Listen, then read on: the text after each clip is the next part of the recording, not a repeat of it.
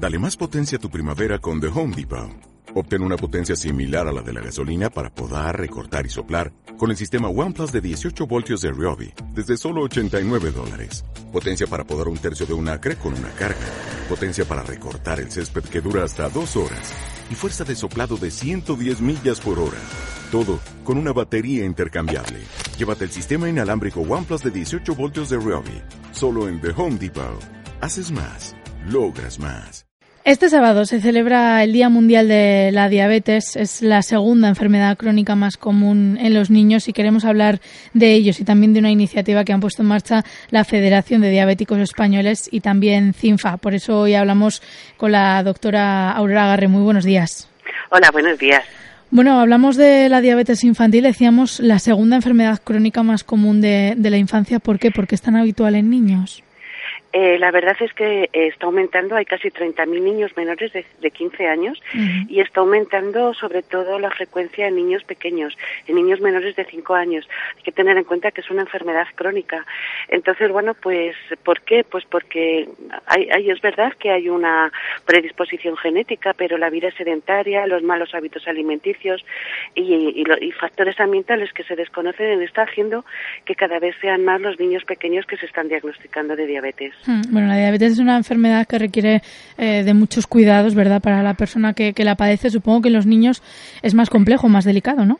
Claro, y sobre todo es que son niños muy pequeños y es que hay que administrarse, eh, pincharse eh, ellos mismos desde dos veces al día como mínimo y los autocontroles que suelen ser tres o cuatro a lo largo del día. Mm. Y claro, si estamos hablando de niños pequeños y que tienen que decidir qué dosis hay que ponerse, es fundamental la educación para la salud en, no solo para el niño, sino para todo el entorno. Entonces de ahí surge esta iniciativa porque bueno, pues un poquito por desmitificar esos niños que, eh, que tienen diabetes, pues el hecho de hacer un cuento y contarlo, darles una explicación sencilla claro, como para un juego, que ellos, ¿no? Para que ellos un lo juego. como un juego.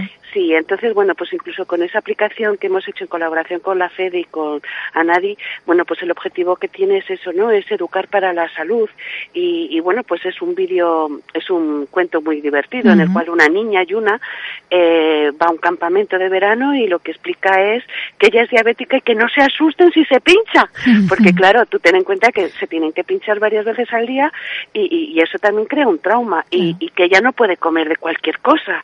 Entonces, bueno, pues explica que ella puede comer también cosas divertidas y puede hacer meriendas divertidas a base de fruta.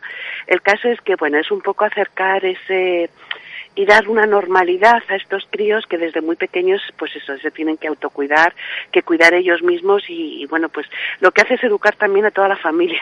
Claro porque no, no solo son ellos no que al final son quienes van a convivir con la enfermedad el resto de su vida pero también los padres los hermanos los amigos incluso no eh, los profesores, eh, mm. todo. O sea, un padre con un hijo diabético infantil eh, tiene que educar a todo el mundo, mm. porque es que puede pasar en cualquier momento un problema y tienen que saber reaccionar. Porque claro, si el niño es pequeño, eh, tienen que llamar a los padres, no le puedes dejar solo.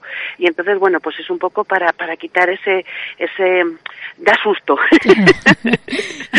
Eh, encontramos este vídeo en Google Play y en la Apple Store también y nos decías para niños pequeños, de hecho, para niños de entre, de entre 3 y 6 años, ¿verdad? Si no me equivoco. Sí, sí, es un, es un cuento gracioso. Simplemente, uh -huh. eh, bueno, pues está Bruno y Pumbayo, Pumbayo, no se pronuncia, cada uno lo pronuncia como, de una forma. Es, como queremos. Sí, con la merienda de colores y la verdad es que, bueno, lo pueden descargar en Google Play y Apple Store. Eh, también tienen PDFs, también uh -huh. está el, hay un vídeo eh, en el que pueden verlo. La verdad es que es muy gracioso. Uh -huh. La verdad es que colaborar con este tipo de asociaciones en el cual puedes dar un valor de apoyo a las familias, claro. porque de verdad es un auténtico problema el, el convivir y hacer de la vida normal para estos niños. Y eso, bueno, pues era un poco lo que, lo que hemos intentado hacer. Aurora, siempre que, siempre que hablamos contigo nos das consejos, dependiendo de los temas que hablemos. también los queremos para convivir para esta este, vez también. Sabemos que además les vienen genial a nuestros oyentes, así que, que nos encanta. Aurora, vamos a hablar de esos consejos para convivir con la diabetes infantil. ¿Qué, qué, bueno, ¿qué les podemos decir a los padres primero, que se encuentran con esto? Lo primero es normalizar la enfermedad y prueba de ello es lo que estamos hablando. ¿no? Eh, en segundo lugar, es evitar el consumo de hidratos de carbono, mm, eh, azúcares, mm. como pueden ser, eh, bueno, pues las chuches, los pasteles, ¿no? Ellos tienen que comer más concepto patata, legumbre, pasta, arroz, ¿no? Que no es lo más, que no es lo que más le gusta a los niños pequeños. La alimentación equilibrada con un poco con, menos consumo de grasas, los alimentos ricos en fibra, la fruta natural, las, las verduras a diario, las legumbres. La verdad es que es una dieta equilibrada por raciones, pero que es una dieta sana. Eh, otro punto importantísimo es ese horario de comidas absolutamente regular mm. eh, y con cinco comidas. Todos estos consejos, como ves, son aplicables a toda la población general, pero en un niño diabético se convierte en un, en un verdadero eh, hándicap, o sea, hay que conseguirlo sí o sí. bueno, la autonomía y en el control, en el concepto de que se controlen la diabetes ellos mismos, hay que explicarles que cómo se deben de hacer, porque eso de pincharte en el dedo en el fondo es una pequeña pinchacito que ya no, después de dos veces ya ni te duele, ¿vale? El tratamiento eh, con insulina inyectada tiene que ser supervisado y hay que tener en cuenta que los críos se tienen que pinchar a lo mejor una insulina rápida antes de cada comida y una lenta por la mañana y por la noche. Más los autocontroles, estamos hablando de casi cerca de seis o diez pinchazos al día mm. y ese niño tenemos que conseguir que se controle solo, ¿no? Eh, la atención al peso.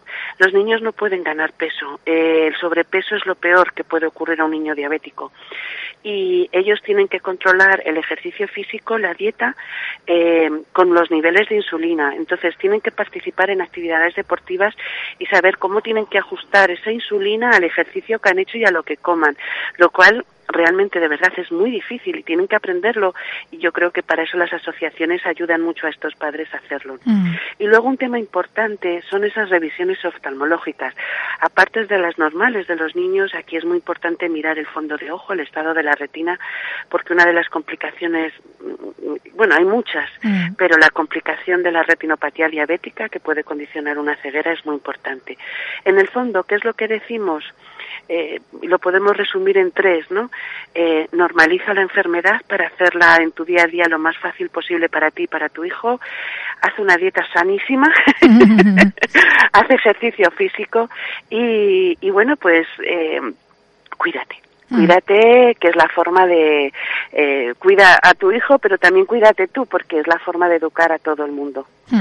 Es la, educar al niño, educar a la mm. familia y al entorno a través del niño. Perdón. Los que tenemos eh, cerca a alguien que, que padece diabetes sabemos también que de vez en cuando puede llegar una hipoglucemia, una hiperglucemia a los niños también hay que enseñarles, ¿no? Y al entorno, sobre todo, como la verdad es que cuando, da igual que sea un niño o un adulto, mm. una persona cuando empieza a ponerse pálida, diabética, ¿eh? Perdón, eh, pálida, somnolenta, con temblor, tienen mucho hambre, incluso mm. pueden llegar a desmayarse, eso es una hipoglucemia. En este caso lo que hay que hacer es darle un zumo de frutas, unas galletas, un caramelo, lo que tengamos con azúcar. Lo que te, sí, pero el terrón de azúcar te ayuda en el momento. Tienes mm. que darle algo que es una galleta que te vaya a dar un, una subida de azúcar más más, gradual después, porque si no vuelve a entrar otra vez. Y luego cuando una hiperglucemia es más difícil de, de diagnosticar, porque puede ser simplemente que esté cansado, con dolor abdominal, que tenga muchas ganas de orinar, haga mucho pis y que tenga mucha sed. En este caso, bueno, pues dependiendo de, la subida de azúcar, lo puedes controlar tú o necesitas ir al médico. Pero yo creo que lo más importante por el peligro es la hipoglucemia, ¿no? Mm. Eh, porque asusta mucho. Entonces, cuando vas al lado de una persona diabética, siempre tienes que llevar, entre comillas, algo dulce eh, para unas galletas, un zumo o un caramelo, por si acaso le da la bajada que a veces suele coincidir pues eh, sin saber por qué o porque has hecho más ejercicio porque por cualquier cosa porque has tenido mm. una diarrea y o sea que hay veces que nunca sabes por qué va a pasar que no puedes prevenirlo el caso es que bueno las hipoglucemias se pueden tratar y bueno mm. pues eso es lo que hay que hacer bueno, pues que hay que educar a todo el entorno, ¿verdad? Como decíamos, la Aurora, no solo a la familia o a los más cercanos, sino también, pues eso, profesores y, demás. Y que en esta historia de Bruno y Pumbayú, como se diga, ¿verdad? y de Yuna, tenemos eh, también un poquito de ayuda para hacérselo entender a los más pequeños que que lo padezcan y que también lo tienen que, que acabar de comprender. Pues Aurora, muchísimas gracias. Gracias a vosotros. Hasta luego. Hasta luego.